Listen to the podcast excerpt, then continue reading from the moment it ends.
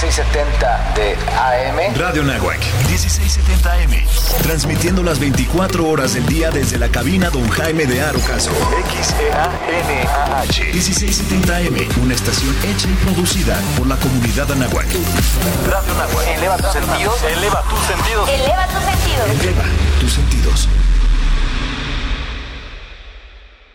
Hola, soy Alberto Ratia. Carlos Cañas, Ricardo Rangel, Rafael Molina, Marisol Huerta, Daniel Arandía, Oscar Gómez, Los Halcones de la Banca. Y estás escuchando Halcones Financieros. Atrapa el conocimiento bancario aquí, en Radio Anáhuac, 1670 AM. Amplía tus sentidos. Listos, iniciamos. Hola, hola, ¿qué tal? ¿Cómo están? Buenos días. ¿Qué tal? ¿Cómo están? Buenos días. Nuevamente, una mañana más, Halcones Financieros, 1670 AM. Estamos transmitiendo desde eh, Whisky Lucan de Degollado, Estado de México. Ay, de degollado, ese no me lo sabía. Es Whisky Lucan de no Degollado, mi querido Rich. Bienvenidos a todos. Hoy nos acompaña eh, Juan Rich, eh, director de análisis y estrategia de B por Más. Juan, ¿cómo estás? Buenos días. Bienvenido, Juan. Hola, ¿cómo están? Muchas gracias, gracias por la invitación. Estamos felices de estar contigo y sobre todo eh, eh, tu presencia es como un anillo al dedo porque estamos terminando un mes eh, espectacular para los mercados en el sentido de mucho análisis y aprendizaje. ¿Cómo ves los mercados en febrero? ¿Cómo cierran? ¿Cómo estamos terminando el mes? Pues justo como dices, sí es un mes de mucho análisis, es un mes de reportes de resultados financieros en la bolsa, tanto la parte nacional como la parte internacional, que la verdad fue una época muy, muy buena. De hecho, en temas fundamentales, los mercados en Estados Unidos abarataron sus valuaciones con los resultados que dieron. Entonces, las primeras semanas pues tuvimos una tendencia bastante positiva. Así es. Este, sin embargo, por el otro lado, desde bueno, desde principios de año tuvimos el, el virus de- o traemos presente el, el nuevo coronavirus Es correcto. Que hasta ahorita, este, de hecho hasta el día de ayer, pues impactó los mercados, básicamente quitando todos los rendimientos que habían ganado durante el año. Así es. ¿Y qué expectativas podemos tener, eh, no solamente con el coronavirus? O sea, ¿cómo está cerrando? O sea, es- está terminando febrero, marzo, ¿qué podríamos esperar? Incertidumbre, mucha espuma de la cerveza. ¿Cómo, cómo podemos ver esto? Pues pongamos, eh, lo que nosotros estamos esperando es, los mercados en general- se, se miden por temas de, de evaluación. Lo que nosotros, eh, los analistas, vemos es, calculamos, ahora sí que, cuán- digamos, cuánto dinero hay en las empresas, cuánto valen los- las empresas, y con eso le asignamos un precio relativo a lo que es la acción en los mercados. Generalmente, cuando las acciones cotizan por arriba del valor fundamental que traen, Así es. podremos decir que traen un premio. O sea, estamos pagando un premio por los eh, buenos resultados que esperamos o por el crecimiento del sector, por el crecimiento de la empresa. Sin embargo, el año pasado, que fue un buen año, la mayor parte del tiempo los mercados trae- este, traían un descuento. De acuerdo. Es decir, aún con un muy buen año de rendimientos, la evaluación relativa todavía traía un descuento contra el promedio de los últimos dos años. Es decir, aún con el alza que tuvo, todavía los inversionistas pagaban menos por las acciones de lo que valían en los últimos dos años. ¿no? Entonces, a final de año que se da también un muy buen rally, los mercados superan el promedio de lo que los inversionistas generalmente pagan y ahorita pagaban un, des- un premio como del 15%. De acuerdo. Cuando llega la temporada de reportes, generalmente eh, los mercados el año pasado estaban esperando que temporada tras temporada las utilidades empezaran a, a decrecer, o sea, que, que- que fueran menores. Sin embargo, cada temporada de reportes se superó. Y Es correcto. Y salieron positivas. Entonces eso como que le metía más, más, Más- gasolina ¿no? a, la, a la fogata. este Y al final del año dijeron, ¿sabes que Ya el último trimestre, el cuarto trimestre, sí tienen que, ahora sí se tienen que sentar pero salieron muy bien. Y eso fue lo que ayudó a que febrero todavía los mercados tuvieran un crecimiento bastante importante. O sea, hablando en este caso de lo que decías, todo, eh, yo monitoreo mucho Estados Unidos, ¿no? Los reportes. Ha sido espectacular el, el crecimiento que ha tenido y como tú dices, ya estaban esperando que nos sentáramos, ya siéntese señor, señora, y era diciembre, enero y todavía seguíamos con el rally, ¿no? Sí, sí, sí, sí. Hasta ayer. Hasta ayer. De hecho, y, y que es, es chistoso que menciones el día de ayer porque hace justo un año, Ajá. empezó a sonar en el ambiente que China iba a crecer por debajo del 6%. Es correcto. Es importante porque al final del día China ya representa el 18% del PIB a nivel global. Entonces, una economía que crecía al 11 y en su momento representaba el 8 y ahorita crece al 6 y representa casi un 20%, Ajá. si se desacelera, pues evidentemente el, ahora sí que la cadena de impacto, tanto en precios de materiales, ofertas y demandas, este, insumos, cadenas productivas, exportaciones, importaciones, balanzas, todo eso se va, se va trabando un poco. Entonces, hace 12 meses que sale esta noticia, los mercados empiezan y, y mucha gente empieza a, a mencionar que vamos a tener una recesión. Es correcto, pasado. desde el año pasado se viene manejando. Entonces, también eh, a principio de año fue caótico porque todo el mundo decía que iba a venir una recesión y al final del día no hubo una recesión. Nunca hubo una recesión. Hubo una desaceleración, que digo, es normal. Ahora, nos trasladamos un año después, sale el tema del, del, del coronavirus. Desde hace un par de semanas, varias empresas importantes empezaron a recortar resultados. Dijeron, no, ¿sabes qué? Pues este año se ve más difícil porque llevo dos semanas y la mitad de mis tiendas en China, que es mi mercado más importante, pues, está cerrado. Este, o plantas productivas tanto en la industria de tecnología como en la industria de, de autopartes, como industriales, como minería, como construcción, han estado, no han estado trabajando en las últimas dos, tres semanas. Entonces muchas empresas dijeron, no, ¿sabes qué? Este año no, o sea, la guía que yo tenía Ya no es. ya no es. Y el mercado pues, no hizo, o sea, omitió eso por estar viendo los, los buenos reportes del año pasado. Así es. Eh, hace un par de semanas también em- se empezó a comentar que China ya no iba a crecer al 6, ¿De acuerdo? que ahora iba a crecer al 5-7, 5-5. Algunos dicen que igual y el 5. Y el efecto que vimos el año pasado no se dio. O sea, cuando la gente escuchó esto, están muy tranquilos. ¿Por qué? Porque estábamos enfocados en la temporada de reportes.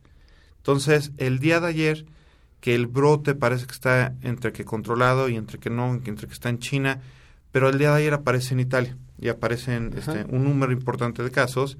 Este, pues Italia está muy cerca eh, de Alemania, que Alemania ya tenía casos, pero tenía uno o dos. Aquí tenemos 200 casos en Milán, se cancela el Festival de Venecia.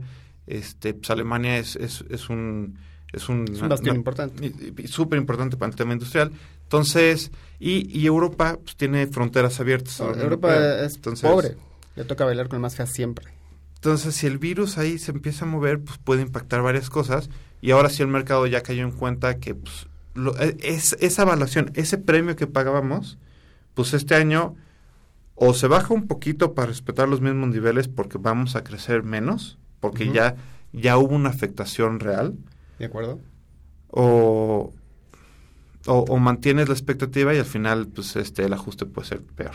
¿no? Así es. Oye, y a nivel comercial, ¿qué podemos esperar? Un, un reajuste. Vemos ahorita que China, Asia, pues ya, por lo menos este año no es opción, ¿no? Enfocarnos países emergentes, pero quitando los, a los asiáticos y enfocarnos en América Latina, Europa del Este. ¿Qué, podemos hacer? O sea, uno- un consejo para los eh, empresarios. Ahorita decías, bueno, es que los tengo plantas en China, tengo empresas, porque pues obviamente la mano de obra es barata y pues pienso en eso. No, y, so- y sobre todo, para que nos entienda el, público, eh, estamos hablando en tema muy general de los reportes a nivel global, pero me gustaría concretarlo en, en México, Juan. Eh, tuvimos el tema este de, de, pues la falta de certeza en inversión y todo este show. ¿Es, es, ¿Es cierto, se reflejó esa desaceleración en los fundamentales de las empresas mexicanas? La mayor parte de las empresas mexicanas, de hecho, han estado presionadas, pero por, o sea, muchas llevan presionadas, pongamos, el, el tema industrial. El tema industrial depende mucho también del precio de los commodities, que aún si las empresas en México han estado eh, mejorando en temas de, management, el tema de eficiencias, han tenido eficiencias en costos, han tenido mayores rentabilidades, han ampliado la gama de productos, diversificado la parte de ventas, clientes, eso ha ayudado. Pero cuando tenemos presiones en los precios del petróleo, digamos, como lo que hemos visto, o en, el, o en los precios del acero, el precio del cobre, pues es muy difícil para las empresas porque sus productos están relacionados a esto. Entonces, de repente, si año contra año, el, el año pasado el precio del petróleo estuvo un 20% abajo. Entonces, tienes que incrementar, digamos, tu volumen más de un 20% si quieres nada más como que igualar el mismo ingreso que tuviste el año pasado.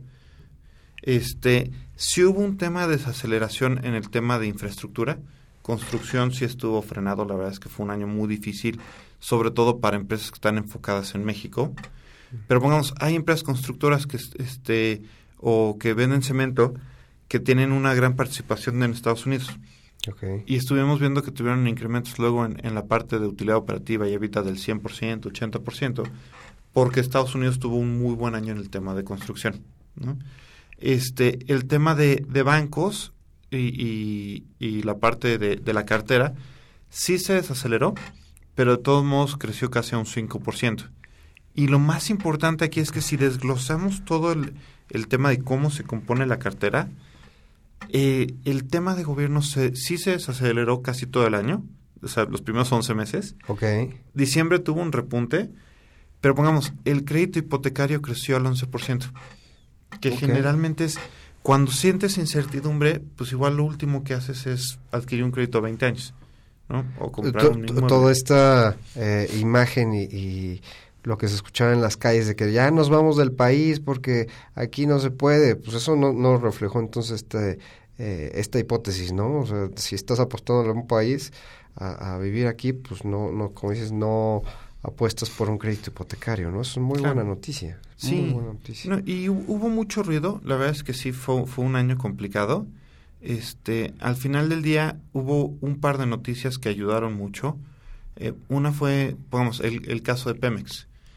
Este, yo me acuerdo que el año pasado, este Pemex, bueno, alguien decía Pemex y todo el mundo se, se apanicaba y empezaba a ver sí, dónde venía el impacto. Claro.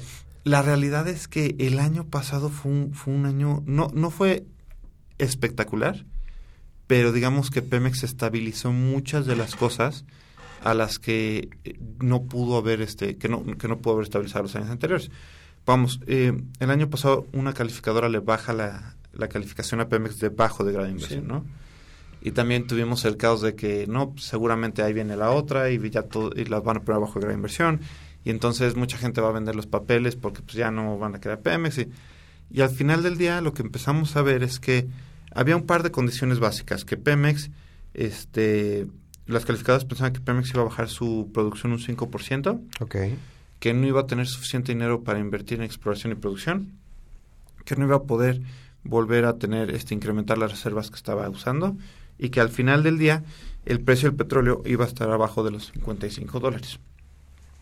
El año pasado vimos que Pemex estabiliza la producción en 1.7 millones de barriles al día, lo cual es bastante positivo. No, no bajó, no creció, pero mantenerlo estable para la tendencia que tenía, la verdad es que fue bastante positivo. Sobre, hablando de la capacidad instalada también, ¿no? O sea, con lo que tienes, hiciste milagros. Exactamente.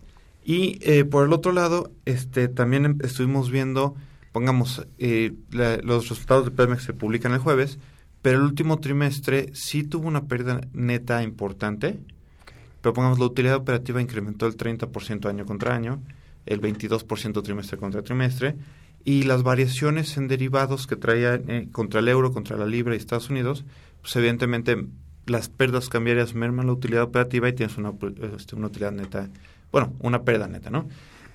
Que al final del día no es un flujo, pero sí impacta mucho en el ruido de los mercados. Ok. Pero lo más importante son dos cosas. Una es el riesgo que vimos en los CDS, que básicamente los CDS miden cuánto te cobraría cubrirte si tú tienes un crédito que o un pre, le prestas a Pemex. La, este, y el otro es cómo los mercados internacionales absorbieron la deuda que Pemex colocó. Okay. El año pasado, este, bueno, las últimas tres inyecciones importantes fueron, se colocaron eh, 7.5 billones de dólares en los mercados, uh -huh. de los cuales Pemex recibió ofertas por 38 mil millones de dólares.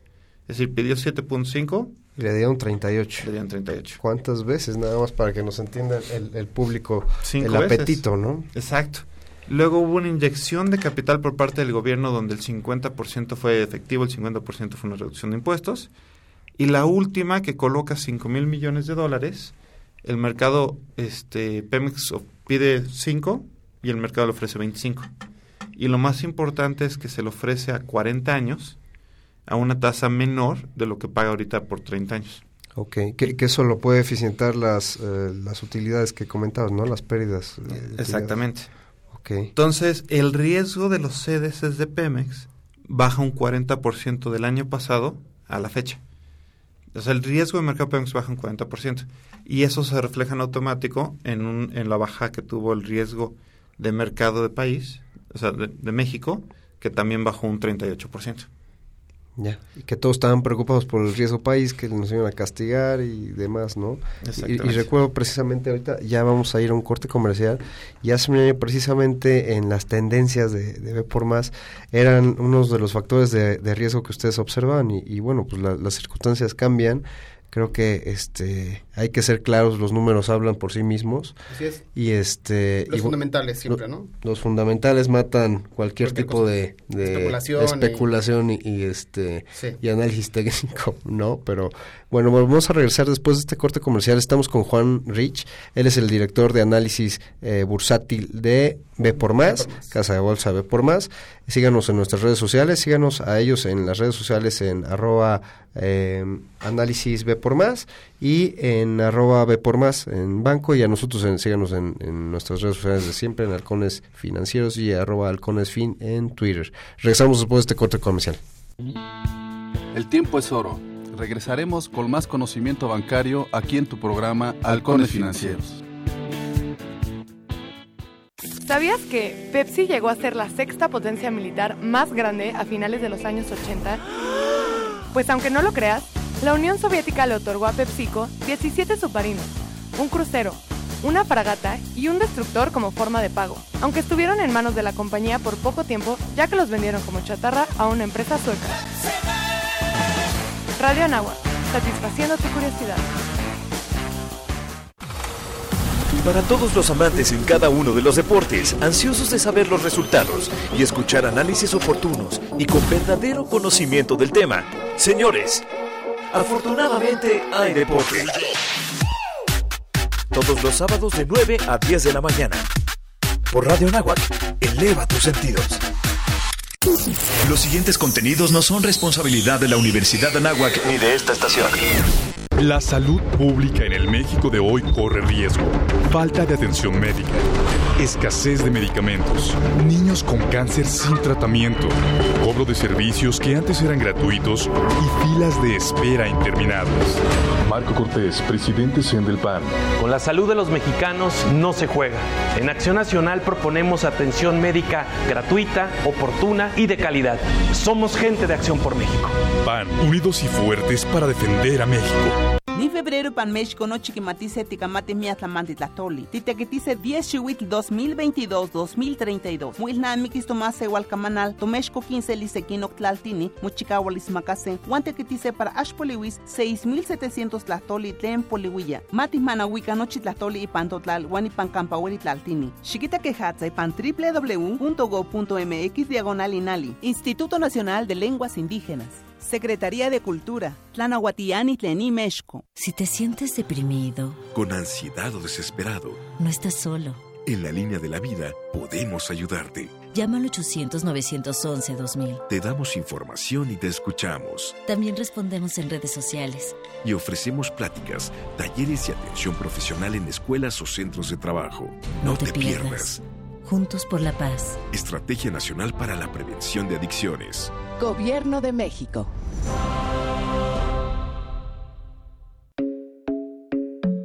Dinos qué quieres escuchar. En Twitter, arroba halconesfin y en Facebook, Halcones Financieros. ¿Qué tal amigos? Pues regresamos nuevamente con el director de análisis bursátil de B por más, Juan Rich. Nos estaba compartiendo una muy buena anécdota. Eh, todo esto, eh, recuerden que, que nuestro objetivo es brindarles esta educación financiera y, y digo, si, si me permites compartirlo al público, algo muy bonito que nos estaba comentando. Eh, su papi le, le regaló una acción hace... ¿Hace cuántos años, Juan? Platícanos. Hace muchos años. 25. Más o menos 25 años. Exacto. ¿Cu- ¿Cuántos años tenías? ¿Como 12? Más o menos. Y- sí, y- iba en primaria. Y, y de, de- de cementera, y de- una cementera que todavía está en el mercado, creo que ya, ya no cotiza, ya no tiene Ya, ya, ya. volumen. Sí, ¿no? ya, ya no cotiza. Pero, a ver, pl- platícanos, ¿qué, qué, qué experiencia, o sea, qué, qué se siente estar manejando a esa edad una, una este, acción? O sea, que te dé tu papá, pues, me imagino una ascensión muy padre, pero ¿cómo operas? O sea, ¿cómo, qué, qué, qué era lo primero que te preguntaste, Juan, al tenerlo? Eh, ups, uno que era, que era una acción, este, básicamente dijo, oye, ¿sabes qué? Pues mira, te voy a, em, o sea, yo te regalo una acción de esta empresa. Y entonces eh, él recibía, bueno, él recibe el financiero todos los días. Y entonces yo me acuerdo que en la parte de, este, casi hasta atrás, Exacto, vienen los indicadores. exacto, venía toda la lista. Entonces, pues yo abría el periódico y iba y veía que costaba 5 pesos, ¿no? Y al día siguiente, pues 5.02. Y luego, pues, ¿Y ¿Esa es tu multiplicación con tu calculadora, te acuerdas? no, pues era- sí, pues era nada más una. Entonces, pues ahí Ah, estaba, este, nada más veía cuánto valía una y decía, pues ya, eso. Este, y así, esa fue la primera vez que yo empecé como que a ver cómo se movían las acciones. Pues evidentemente, pues no sabes, o sea, pues en ese momento no, este, yo no dimensionaba todo lo que hay detrás y nada más al día siguiente era como, pues vamos a ver cuánto cuesta hoy o cuánto vale. Claro. ¿Por qué? ¿Quién sabe? Pero era muy interesante abrir el periódico Porque variaba, ¿no? y ver que variaba. Claro. ¿No? Este. Y ya luego, pues en, en los años, yo me acuerdo cuando, cuando estudiaba aquí, Ajá. en. que fue como cuarto semestre, cuarto, quinto semestre, me metí a estudiar también a, a la bolsa, el curso de asesor en estrategias de inversión. Ok. Entonces, este. Hijos, yo me acuerdo también, cuando, me, cuando hice ese curso, pues sí, la, este, lo hice con un, con un amigo, de hecho, que, que iba aquí también. Pues la diferencia de edad que nosotros teníamos en ese entonces contra la gente que lo estaba estudiando era, era abismal. Pero me ayudó mucho porque reforzaba muchas de las cosas que yo ya, pues más o menos tenía aquí pintadas, que ahora estaba poniendo en práctica, y a la vez cuando tomaba otras clases aquí de finanzas, pues iba complementando la información de los dos lados. Entonces la verdad es que se volvió muy, muy interesante. Querido Juan, ¿tú eres entonces egresado aquí de la Náhuac? Sí. ¿Qué generación? 2006, 4. Entre el, entre el 2000 y 2010. Ok, ok. ¿Y qué? Para no fallarle. ¿Estudiaste economía? ¿Estudiaste...? Administración. Ah, mira. Estudié administración y luego hice una, una maestría en finanzas en el sur, en la Nahuatl del Sur. Ah, mira.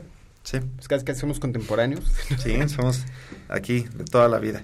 Oye, Juan, Qué bueno. pues regresando nuevamente al tema de, de que nos atañe, eh, platícanos un, un trabajo que hizo todo el equipo de, de- de análisis de de B por más, pues vaya, el tan resonado este coronavirus, ¿no? Que, que mencionabas y, y que aún no conocemos cuáles son los efectos, ni no existe diagnóstico como tal, pero sí está metiendo ruidísimo y vamos a abocarnos, usted- hicieron un trabajo de las acciones eh, mexicanas, de todos los sectores, ¿Qué es, platícanos un poquito de este, de este estudio, Juan. Seguro.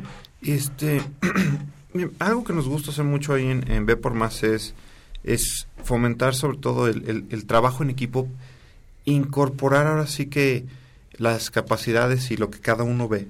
Porque tenemos analistas que son responsables del sector, tenemos eh, la parte económica. Cuando juntamos eso, este, podemos sacar publicaciones como la que sacamos el otro día, que fue el tema del coronavirus. Lo que nosotros pusimos fue una parte de antecedentes. La realidad es que pues, el coronavirus como virus pues ya se había este, presentado antes, se presentó en el 2003 con el SARS, Ajá. luego hubo el MERS y ahorita tenemos el Novel Coronavirus, que es el, el que salió este año, ¿no? Entonces, lo que nosotros estábamos viendo es cómo se... cómo- primero, cuál fue el impacto que se tuvo eh, anteriormente por los virus que se dieron en, el- en el pasado. Cuando se da el SARS en el 2003, el, tri- el crecimiento de China pasa de 11.1 a Ujú. 9.1, ¿no? Entonces tenemos ahí un impacto. Una disminución. Y cuando se da el, el SARS, sí, eh, se infectan alrededor de 8.000 personas y digo, y lamentablemente tenía una tasa de mortalidad entre el 9 y 10%, entonces era bastante alta. El MERS tiene este una eh, ti- tiene un alcance de infección como de 2.500 personas más o menos, pero trae una tasa de mortalidad del 35%, Bastante fuerte. bastante alta. Ahorita eh, el, el novel coronavirus tiene una tasa de, de mortalidad baja, un poquito bajo del 3%. El problema es que ha infectado 80 mil personas. ¿De acuerdo? Entonces, en números, pues el 3% de 80 mil contra el 10% de 8 mil, pues Claro. realmente se, ya se va cerrando. Es un impacto, ¿no? Ah, es un impacto muy fuerte. Entonces, hay que, aquí hay que desglosar ¿cuál va a ser el impacto que va a tener en China? ¿Cómo ese impacto va a afectar a México? Porque al final del día, China es el segundo este, socio comercial más importante de, de México. De acuerdo. ¿Y cómo va a impactar a los diferentes sectores donde se desarrollan las empresas de México? Entonces, si lo segmentamos en la parte de, de industrias o sectores, el segmento industrial, este, construcción y minería, eh, se relaciona mucho con el tema del de, eh, precio de los commodities. Entonces, pongamos, China es el mayor de los mayores consumidores de commodities del mundo.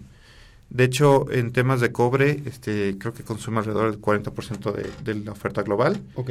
el 14% del acero, y al final del día, en, en- digo, en, en granos, soya y, y en otras, pues tiene una presencia bastante fuerte. Es el amigo del salón que todos quisiéramos tener. Exactamente. Entonces, cuando empieza a haber una disminución en la parte productiva o en el crecimiento económico de China, Ajá. pues ya te están pidiendo menos Ok. de lo que te pedían antes. Entonces te está sobrando producto. ¿Qué hago con ello? Pues le bajas el precio. Claro. Entonces, el cobre se ha ajustado bastante en los últimos días. El petróleo también se ha ajustado bastante en los últimos días. Entonces, cuando las empresas que se relacionan o, producen esto, trabajan con estos materiales y tienen precios de referencia, pues eh, la venta empieza a ser menor. Entonces tienes que incrementar el volumen de manera importante. Aquí lo que pasa es que el segmento industrial se puede ver afectado por el precio de los commodities. En el tema de, comerciales, hay un par de empresas, mu- eh, son nombres contados y la participación es poca, que tienen presencia en China y que justo tienen presencia en Wuhan, que es donde se dio el, el- El brote. el brote, ¿no? Pero esto representa menos del 1% en ventas y en menos del 1% en EBITDA. El problema es que luego hay empresas comerciales que pues muchos de sus productos vienen de China. Claro. Y aquí vulgarmente o coloquialmente, no vulgarmente, podemos decir que es el momento de flight to quality, vámonos al oro, vámonos a, eh, ¿cómo se llama? Inversiones refugio. ¿Se puede hablar de eso o todavía estamos, es, es muy prematuro?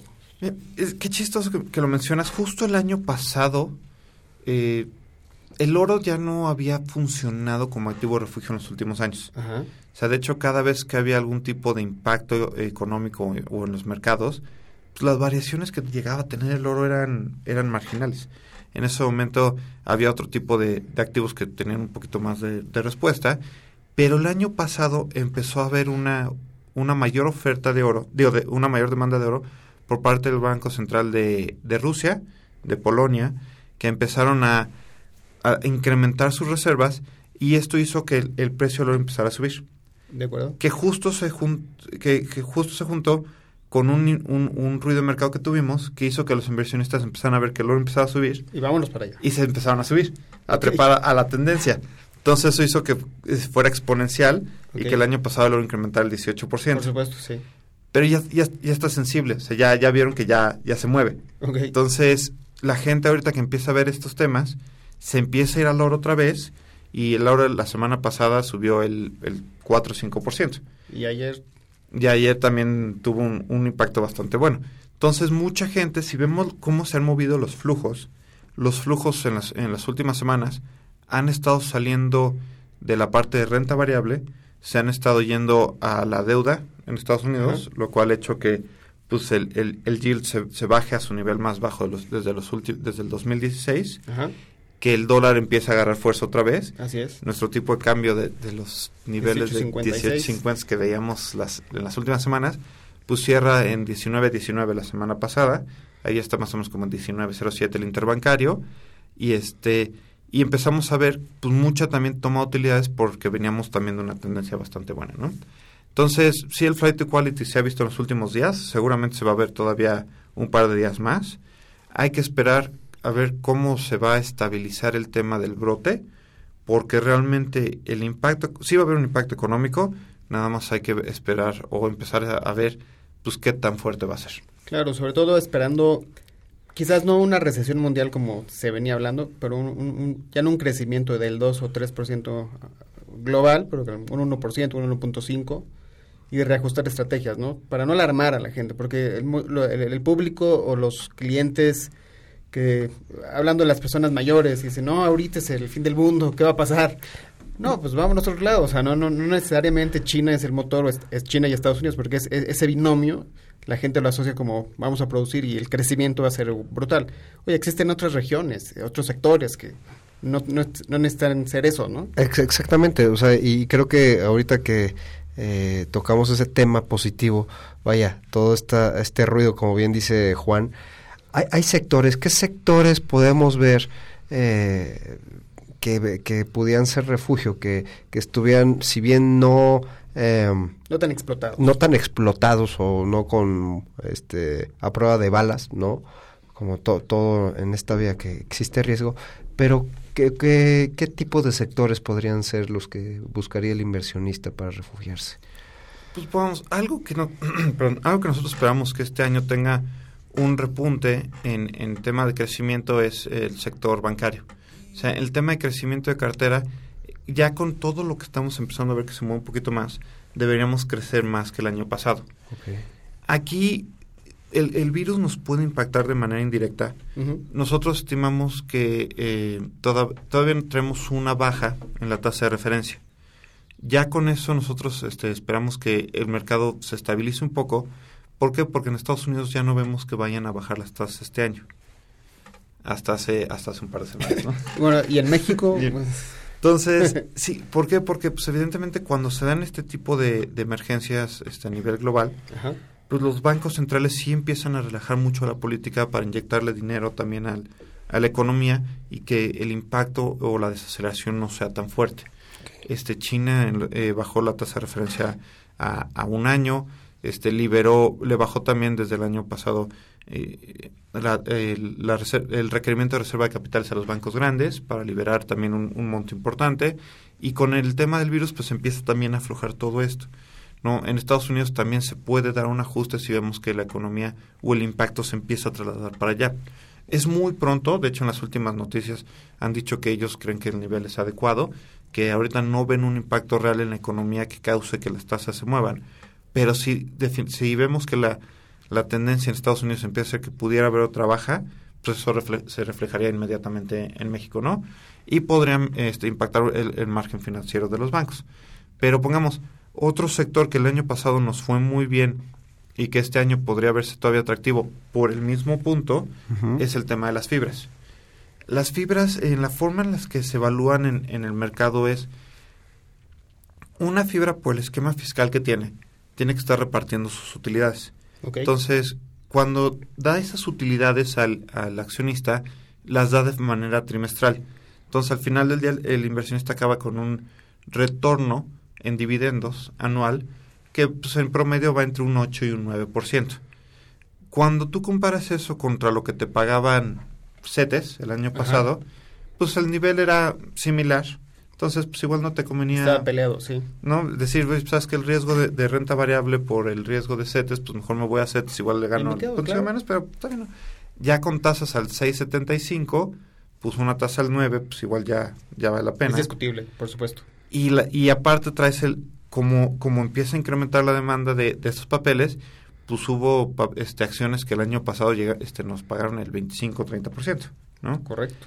Que por otro lado, si, si el tema industrial o el tema de fibras se empieza a ver que se afectan las empresas que están ahí por el tema del virus, pues al final del día las empresas no van a desmantelar una fábrica o no van a dejar de rentar un lugar porque se desaceleró un mes Así o dos meses. ¿no? Entonces el flujo no debería haberse afectado. Este, entonces, eh, podríamos, y, y es importante que este, igual lo comentamos, creo que fuera al aire, sí ha habido sectores que han estado muy, muy impactados, pero pongamos, si el sector industrial se empieza a estabilizar, hay empresas que a precios actuales cotizan de bajo valor en libros. Ok, entonces vale la pena. Entonces, no hay que descuidarlas porque también podría haber un, un rebote una vez que las cosas empiecen a, a estabilizar. Claro. Y- Hablando de fundamentales, ¿no? Hablando de fundamentales. Y recordar que al final del día, en, digo, en todas las crisis y en todos los movimientos, y creo que lo comentamos la última vez que tuvimos el honor de estar aquí invitados, en, en cualquier escenario hay oportunidades de inversión, ¿no? Lo importante es eh, ver el impacto fundamental que tienen las noticias, no apanicarse, no tomar decisiones con la cabeza caliente, y pues al final del día, enfocarse en los números, ver las tendencias y aprovechar este tipo de oportunidades. Por supuesto. Juan, Eh, yo creo que, que ya vamos a, a terminar dos minutitos y, y creo que cerramos porque tienes una, una cita ahori- ahorita. Entonces, aprovechar este minutito. eh, no apanicarnos, la, la parte de las fibras.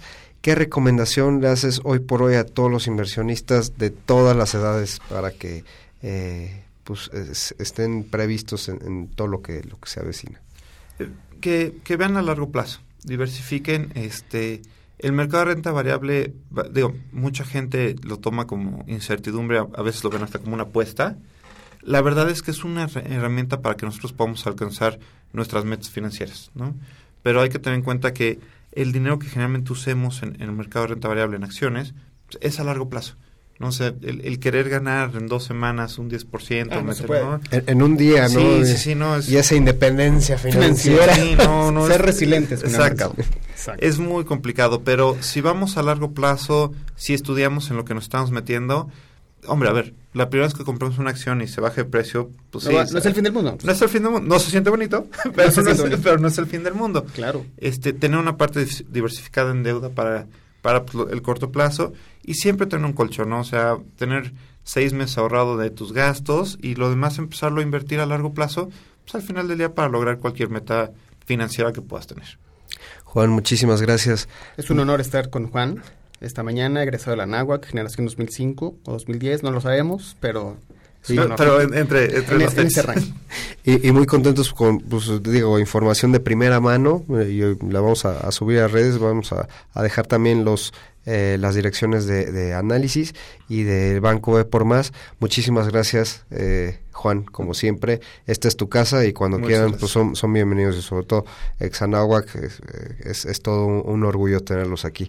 Regresamos después de este corte comercial, no se muevan, este va- va- vamos a tener aparte de tu equipo, Marisol eh, Huerta. Huerta, entonces eh, no se muevan, síganos en redes sociales en arroba halconesfin y estamos transmitiendo aquí 1670 AM, eleva tus sentidos.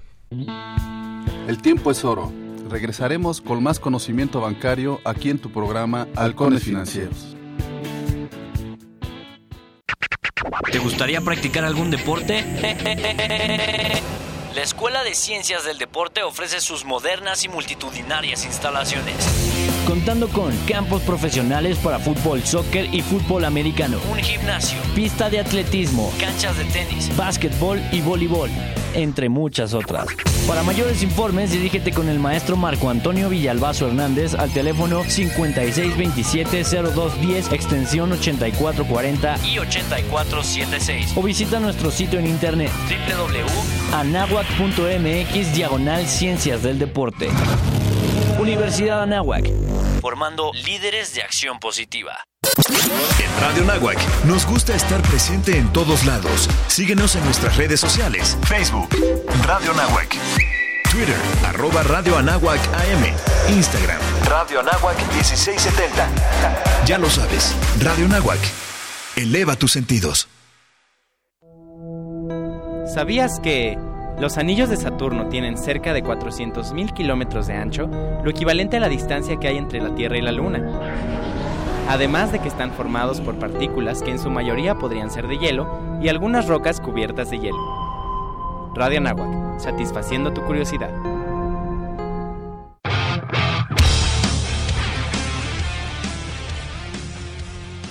Kowalski, Rico, Cabo, acérquense. Qué bueno que están aquí, muchachos. Al parecer Fernando Marcos se ha vuelto loco. No deja de viajar por el mundo, pues según él quiere probar el ecoturismo a nivel mundial.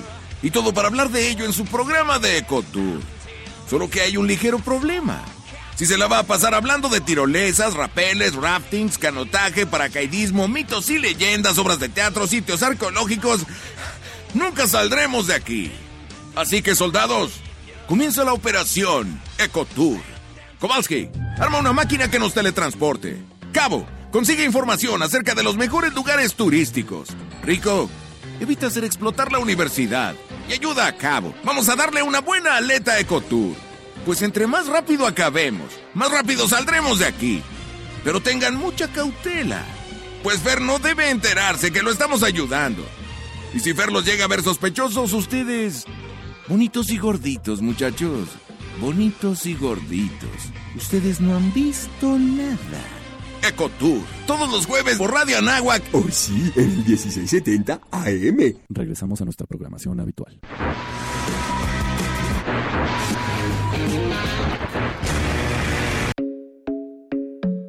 Dinos qué quieres escuchar. En Twitter, arroba halconesfin y en Facebook, Halcones Financieros.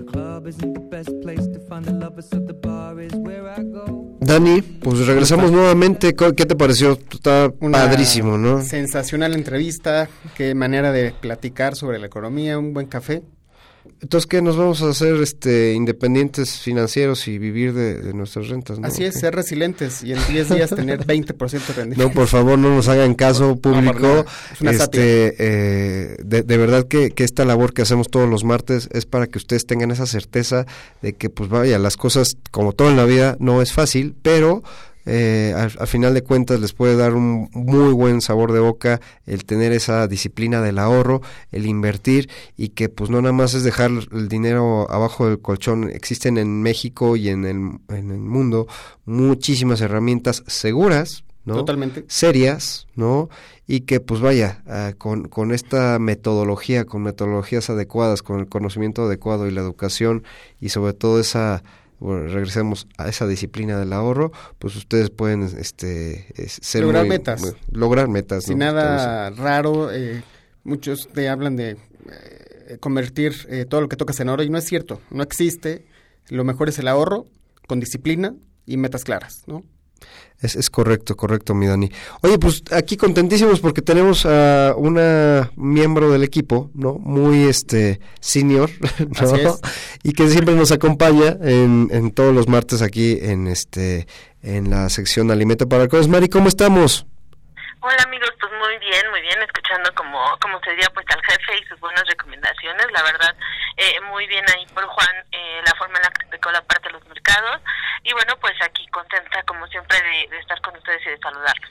Oye Mari, pues estamos platicando un poquito de toda esta labor eh, titánica, yo creo, que, que, hicieron todo el equipo de, de B por Más ahí en este análisis, y, sobre todo tú que dominas la parte de consumo de, de este eh, del sector comercial, del retail.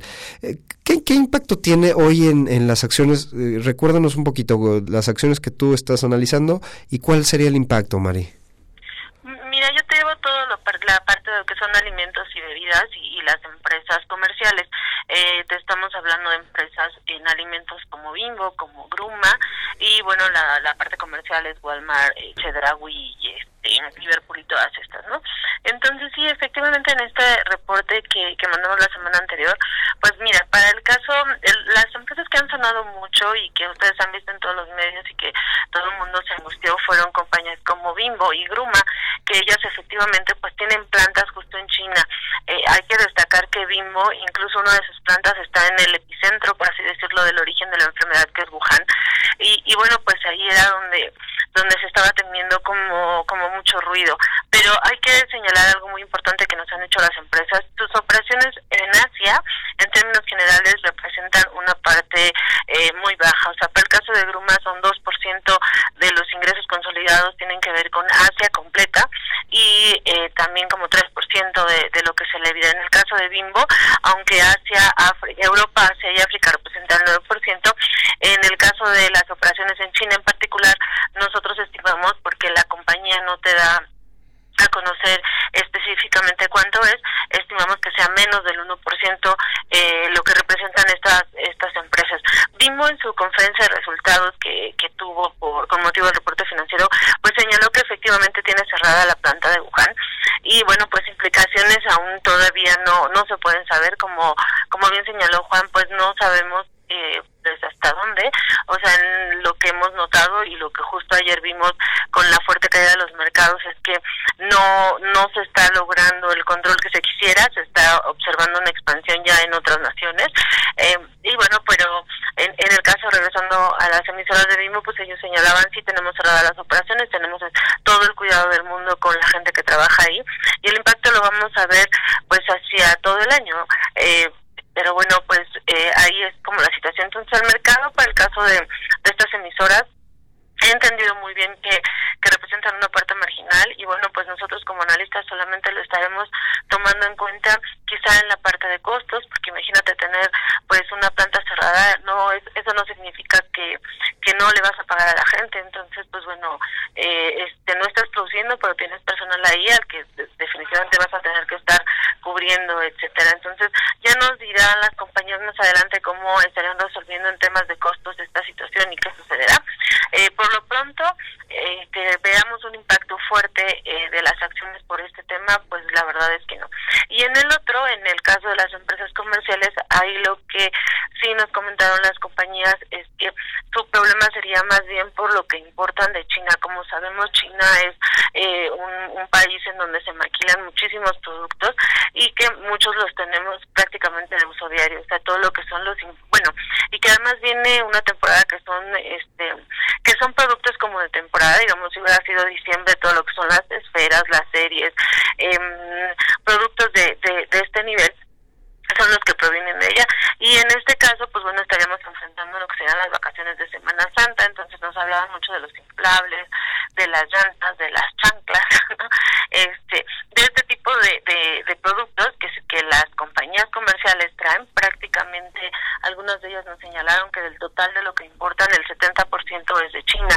Eh, este, aunque en su anaquel hay que ser muy precisos, las importaciones representan entre el 1 y el 2 o 3% de, de sus ventas consolidadas, es decir, de todos los productos que tienen, eh, su anaquel eh, esos productos les estarían contribuyendo con 1 o 2%, pero de ese 1 o 2% que les contribuye, la gran mayoría son de China. Entonces, no quiere decir que eh, no vayan a tener el producto, pero a lo mejor si esto continúa, pues puede, pues sí pueden tener problemas para para que se escasee y, y entonces pues si nos vamos a la playa corramos el riesgo de que igual y vamos a tener en, en las tiendas comerciales el suficiente surtido porque pues porque no alcanzó a llegar. O sea recordemos que lleva este problema dos meses aunque las compañías señalan que anticipan mucho los pedidos, pues también hay que tomar en cuenta que no han salido y que en muchos casos están cerrándose, se cerró la frontera. Entonces esto estaría generando en el caso de las empresas un poquito de, de, de desabasto. En términos generales, lo que sí em, no, nos han comentado muchas es eh, para el caso de, de otros insumos o de otros productos que usamos mucho en México, como son los celulares o los electrónicos. Eh, esto ya lo estamos viendo a nivel global. El hecho de que se estén parando las operaciones en China está provocando una deficiencia para los grandes corporativos de producción. Simplemente por poner el ejemplo de las empresas de autos que están señalando que, que no van a estar cumpliendo con sus metas. ¿Por qué? Pues porque los insumos que requieren de China no se están teniendo y están parando plantas a nivel global. Empresas como Adidas, como como, eh, Puma también han señalado que están este, teniendo que cerrar tiendas, uno porque no están teniendo la, la el abastecimiento suficiente y las plantas que tienen novio en China pues no están teniendo las ventas. Y así, es una lista en el sector comercial de empresas que que están ya señalando estos efectos y estas implicaciones, eh, un poco, eh, pues básicamente por el paro que se ve en, en esas economías y bueno de ahí lo que lo que se estaba señalando, no el el retroceso o, o de alguna manera la desaceleración que se va a observar a nivel global por el impacto que pueda tener eh, esta situación y el tiempo que, dure, ¿no? Oye, Marisol, ahorita que estás comentando todo este tema de impacto, que la verdad es que eh, si, si lo vemos en términos fundamentales, no, no, o sea, existe el riesgo, pero no le va a afectar a la empresa.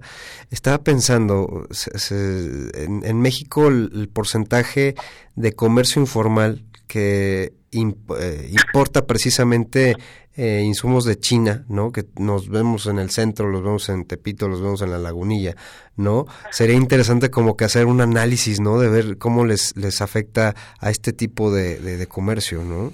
Sí, fíjate que también no lo hemos estado revisando, este, incluso pues por cuestionamientos que, que de pronto se nos, nos empezaron a hacer eh, y efectivamente lo que nos han comentado es que esta gente ya les avisó a, pues que tienen un paro, hay un cierre de fronteras, llevan dos semanas en las que no han podido traer producto y que prácticamente se les está diciendo a, a, a, toda la gente que viene del centro, todo esto es pues que cuiden el stock de, de mercancía que tienen porque tampoco saben hasta cuándo esto pueda normalizarse. Y pues sí, efectivamente vemos muchísimo producto eh, calles y que pues bueno vamos a empezar a tener ahí eh, deficiencia, ¿no? Este, sí hay un impacto, sí representa desgraciadamente este comercio, sí representa una parte muy importante para, para el comercio y para, para las operaciones, gente que, que trabaja y que depende de ello, este sí estaríamos viendo ahí pues también efectivamente un, un impacto como bien lo señalas. No lo hemos podido cuantificar porque bueno pues es comercio informal y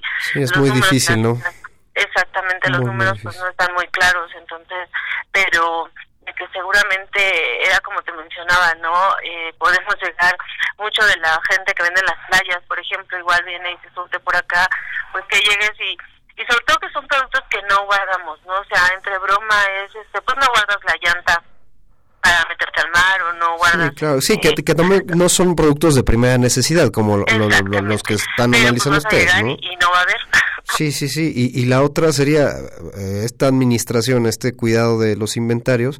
En algún momento, si eh, lo- se, se secan estos inventarios, pues también el, la, capacidad de pago de, los empresarios este, informales, pues el flujo y, la capacidad de gasto, pues podría afectar en algún momento el, el- el consumo, esta dinámica económica, Mari.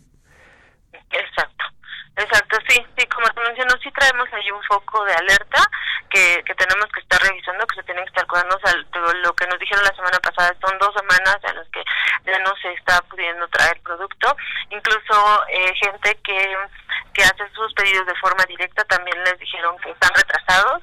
Y, y pues bueno, esto, como bien desde hace un rato Juan, no depende mucho del stock, generalmente tienes como para 60 días eh, cuando eres un comercio, digamos, con, con buenas políticas. Como administradito, quienes- ¿no? 30 días administradito, pero este pues también sabemos que hay quienes están al día o una semana o dos, ¿no? Y este y pues sí, o sea, de, de eso vives, entonces hay que hay que tener mucho cuidado porque entonces ahí comenzaremos a ver presiones en, en la parte del de, pues, del gasto de las familias. Ahí pueden incluso estaríamos esperando que pueda haber eh, alzas de precios en, en local y sabes que ya no va a haber, pues tú sabes, esto se vuelve ahí también temas de especulación, ¿no? Pues ya saben, vamos todos al centro ahorita por nuestros, este, eh, ¿cómo se llaman? La llanta para Las la llantitas para, para prevenir el acapulcazo, ¿no? Oye, oye, Mari, a ver, eh, te- tenemos los datos, eh, digo, el, el importante y que a mí me preocupó mucho, sigue la tendencia de ajuste en, en el sector construcción, pero platícanos, eh, se vio reflejado el día de ayer 3.5 de, de inflación. ¿Es- ¿Esto a qué refiere? ¿Cómo, cómo podemos este, entender este eh, repunte inflacionario, Mari? Ah, Bueno, aquí lo que nos menciona- mencionaban los economistas tenía mucho que ver con la parte agrícola, ¿no? No no es un tema, recordemos que esto, pues bueno, la, la parte, ahora sí que la parte del campo, pues básicamente a veces no no es muy controlable y esa sería un poco la situación, pero pues recordemos que la expectativa del año es que sí se va a mantener una, una inflación moderada, un 3%, y también tenemos que en la parte de tasas, pues bueno, estas van a continuar a la baja. Entonces, en términos macro hasta el momento, creo que las expectativas permanecen positivas, que es algo que de lo que nosotros este, queremos valernos eh, para no entrar como en este pánico o en este temor. Recordemos que, bueno, el, crecimiento del PIB para México está... Es, estimado alrededor del 1% para para este año y en base a eso nosotros perdón con base a eso nosotros hacemos nuestras estimaciones a nivel general para cada para cada uno de los sectores eh, esperando que existan eh, pues vaya focos de reactivación, proyectos que estamos esperando que, que también se den y que esto nos genere un mayor desempeño, que no que no tengamos problemas para para este, para el crecimiento, lo que se estaría esperando, ¿no? Y, importante es que estamos estábamos hablando ahorita de la parte internacional, pero que en la parte interna tenemos catalizadores o detonadores, como nosotros lo hemos señalado, que pudieran estar dándote este empuje, ¿no? Y que y que es lo que esperaríamos. Perfecto, Mari, sobre todo eh, la parte, como bien comentaban, financiera, de los, los servicios financieros, eh, usualmente las estrategias, y, y por favor eh, corrígeme, eh, los, los que vivimos la crisis de, de la influenza hace años, el- la parte de la banca de desarrollo apoyó muchísimo, muchísimo, sobre todo a sectores como lo era el turismo, precisamente para incentivar o más bien para reactivar todos los paros que, que se tuvieron eh, en ese entonces de, de, las operaciones económicas, de que no podíamos salir a la calle, ¿no? Y creo que con esto, en un horizonte de tasas ajustadas, precios eh, baratos del crédito, pues puede ser buena, buena, este, estrategia. buena estrategia, ¿no? O sea, en un crecimiento que a lo mejor administrarse y, y, pues ahora sí que replantearse las estrategias como empresarios, ¿no? Que, que pudieran verse afectados, pero que al mismo tiempo pues le servirían uno para, yo, yo creo que para la reestructura, para eficientar todos estos, estos balances, ¿no? Eh, y, y, pues vaya a absorber los mejores costos eh, financieros, ¿no? ¿O cómo ves? Estás mencionando es que justo se están esperando ayudas no solo a nivel local sino a nivel internacional, o sea, justo hoy Donald Trump está pidiendo 2.5 mil millones de dólares al Congreso. Y bueno, esto una parte importante, mil millones estarían destinados a la creación de una vacuna. Y lo otro para el impacto o para que se tenga como una fuerza ahí de, de, apoyo a las empresas. Y obviamente esto lo, lo estaríamos viendo a nivel general, a nivel global, se está esperando una respuesta a los bancos centrales. Afortunadamente en México no hemos tenido hasta el momento ningún caso, pero no por eso la Organización Mundial de Salud está señalando que se tengan las medidas sanitarias y esto sí me gustaría que pues todos los que nos están escuchando están ahí ya circulando documentos de la Secretaría de Salud de los cuidados que tenemos que tener eh, en este sentido en el tema sanitario eh, y sobre todo pues los primeros síntomas acudir y, y, y, pues para poder lograr tener un control y que el impacto pues sea menor no porque porque a lo mejor cuando tú refieres que nos agarró el tema de, en, años anteriores pues nos agarró de sorpresa y entonces sí eh, sí fue muy difícil. Ahorita eh, yo creo que se están tomando las medidas pertinentes para que en caso de que esto se llegue a presentar en México pues se logre controlar de la mejor manera posible no Sí, correcto, y que te, tomemos esas previsiones, yo creo, desde un simple resfriado, ¿no? Este, pues ahora sí que acudir a su médico lo antes posible, ¿no? Exactamente. Dani, ya vamos a cerrar. ¿Qué te puedo decir? Jornada fantástica para nosotros, visitas de lujo, consejos que nos sirven para siempre. ¿A dónde vamos a estar mañana, Dani? Mañana vamos a estar en el foro, quiero pensar o no. Sí, ma mañana nos toca ir a un evento con The Economist, ¿no? Creo. Por supuesto. Y, y todo el tema relacionado a la fintech, ¿no? Vamos a estar ahí, Vamos a ir en el evento como cubriendo. siempre cubriendo una este una industria que está floreciendo y que la verdad lo escuchamos muchísimo, pero eh, yo tuve la oportunidad ayer de estar con unas personas eh, platicando el tema y, y, creo que todavía no lo, no lo vislumbramos, no, no entendemos, hablamos de fintech y pensamos que hablamos de blockchain o y, no. y criptoactivos y pues sí son parte, pero, pero creo que eh, eh, mañana va a ser un día muy interesante, ¿no, Dani? Es correcto. Para eh, brindarles toda esta información y esa claridad sobre todo del, del ecosistema y pues vaya, nuestros amigos de The Economist que nos eh, hicieron favor de, de hacer, invitar. invitar. y vamos a estar ahí eh, cubriendo este el día de mañana, ¿no? Marisol, muchísimas gracias como siempre. No, hombre, a ustedes y pues sí que bueno que, bueno, tenemos a Alberto que, nos puede dar muchísima información sobre este tema de la fintech, pero pues nada, o sea, estar también en este, en este evento suena muy, muy importante y la verdad es que la siguiente semana pues sí estar platicándole a todos porque hay muchísimo interés eh, y bueno, pues es un sector que está creciendo y pasamos pues eh, de, de lo malo que hemos estado viendo en los mercados a cosas que nos pueden traer o estar viendo en el largo plazo, ¿no? Entonces, muchísimas gracias y este nos seguimos escuchando, amigos. Nos vemos la próxima semana, Mari. Bueno, pues síganos en nuestras redes sociales, ya saben, en Facebook Halcones Financieros, en YouTube eh, Halcones Financieros, en Spotify Halcones Financieros y, y, bueno, la, la, compleja es este es Twitter, ¿no? Es arroba halconesfin. Mari, por favor, déjanos tu, tu Twitter. Marsol Aries 1, porfa no lo olviden, ahí este, cualquier duda que nos han llegado muchas y también este, inversiones en 15 que traemos con Ricardo, eh, que no debemos dejar de lado y este, la tuya Ricardo que también. Sí, eh, síganos en eh, arroba jrrangel23 y pues bueno, nos vemos la próxima semana con muchísimas noticias y sobre todo de impacto, como dicen. ¿no? Nos vemos la próxima semana amigos. Hasta luego. El vuelo terminó por hoy. Halcones Financieros es una producción de la Asociación de Egresados de la Maestría Internacional en Banca y Mercados Financieros. Atrapa el conocimiento bancario aquí, en Radio Anáhuac, 1670 AM. Amplía tus sentidos.